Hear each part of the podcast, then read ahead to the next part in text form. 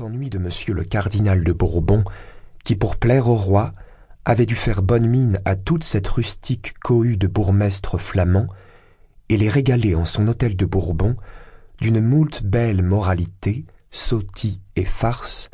tandis qu'une pluie battante inondait à sa porte ses magnifiques tapisseries. Le 6 janvier, ce qui mettait en émotion tout le populaire de Paris, comme dit Géant de Troyes, c'était la double solennité,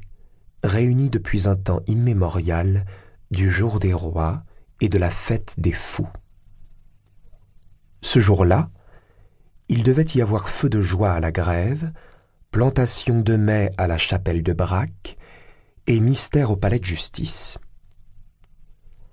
Le cri en avait été fait la veille à son de trompe dans les carrefours par les gens de monsieur le prévôt en beau octon de camelot violet avec de grandes croix blanches sur la poitrine. La foule des bourgeois et des bourgeoises s'acheminait donc de toutes parts dès le matin, maisons et boutiques fermées, vers l'un des trois endroits désignés. Chacun avait pris parti, qui pour le feu de joie, qui pour le mai, qui pour le mystère. Il faut dire à l'éloge de l'antique bon sens des badauds de Paris que la plus grande partie de cette foule se dirigeait vers le feu de joie, lequel était tout à fait de saison, ou vers le mystère, qui devait être représenté dans la grande salle du palais, bien couverte et bien close, et que les curieux s'accordaient à laisser le pauvre mai mal fleuri grelotter tout seul sous le ciel de janvier, dans le cimetière de la chapelle de Braque. Le peuple affluait surtout dans les avenues du palais de justice, parce qu'on savait que les ambassadeurs flamands, arrivés de la surveille, se proposaient d'assister à la représentation du mystère et à l'élection du pape des fous,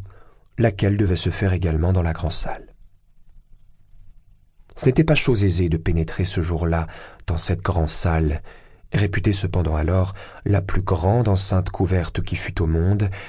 Il est vrai que Sauval n'avait pas encore mesuré la grande salle du château de Montargis. La place du palais encombrée de peuple offrait aux curieux des fenêtres l'aspect d'une mer dans laquelle cinq ou six rues, comme autant d'embouchures de fleuves, dégorgeaient à chaque instant de nouveaux flots de têtes. Les ondes de cette foule, sans cesse grossies, se heurtaient aux angles des maisons qui s'avançaient çà et là, comme autant de promontoires dans le bassin irrégulier de la place. Au centre de la haute façade gothique du palais, le grand escalier, sans relâche remonté et descendu par un double courant qui, après s'être brisé sous le perron intermédiaire, s'épandait à larges vagues sur ses deux pentes latérales, le grand escalier, dis-je, ruisselait incessamment dans la place comme une cascade dans un lac. Les cris, les rires, le trépignement de ces mille pieds faisaient un grand bruit et une grande clameur. De temps en temps, cette clameur et ce bruit redoublaient. Le courant qui poussait toute cette foule vers le grand escalier rebroussait, se troublait, tourbillonnait. C'était une bourrade d'un archer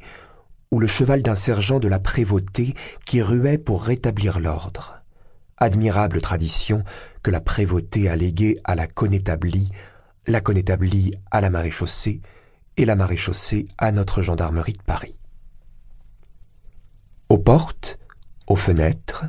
aux lucarnes, sur les toits,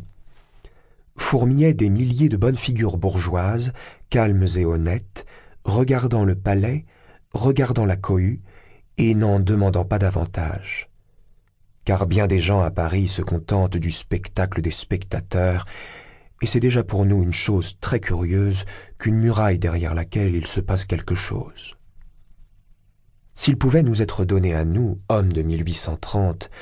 de nous mêler en pensée à ces Parisiens du quinzième siècle et d'entrer avec eux, tiraillés, coudoyés, culbutés, dans cette immense salle du palais si étroite le 6 janvier 1482, le spectacle ne serait ni sans intérêt, ni sans charme, et nous n'aurions autour de nous que des choses si vieilles qu'elles nous sembleraient tout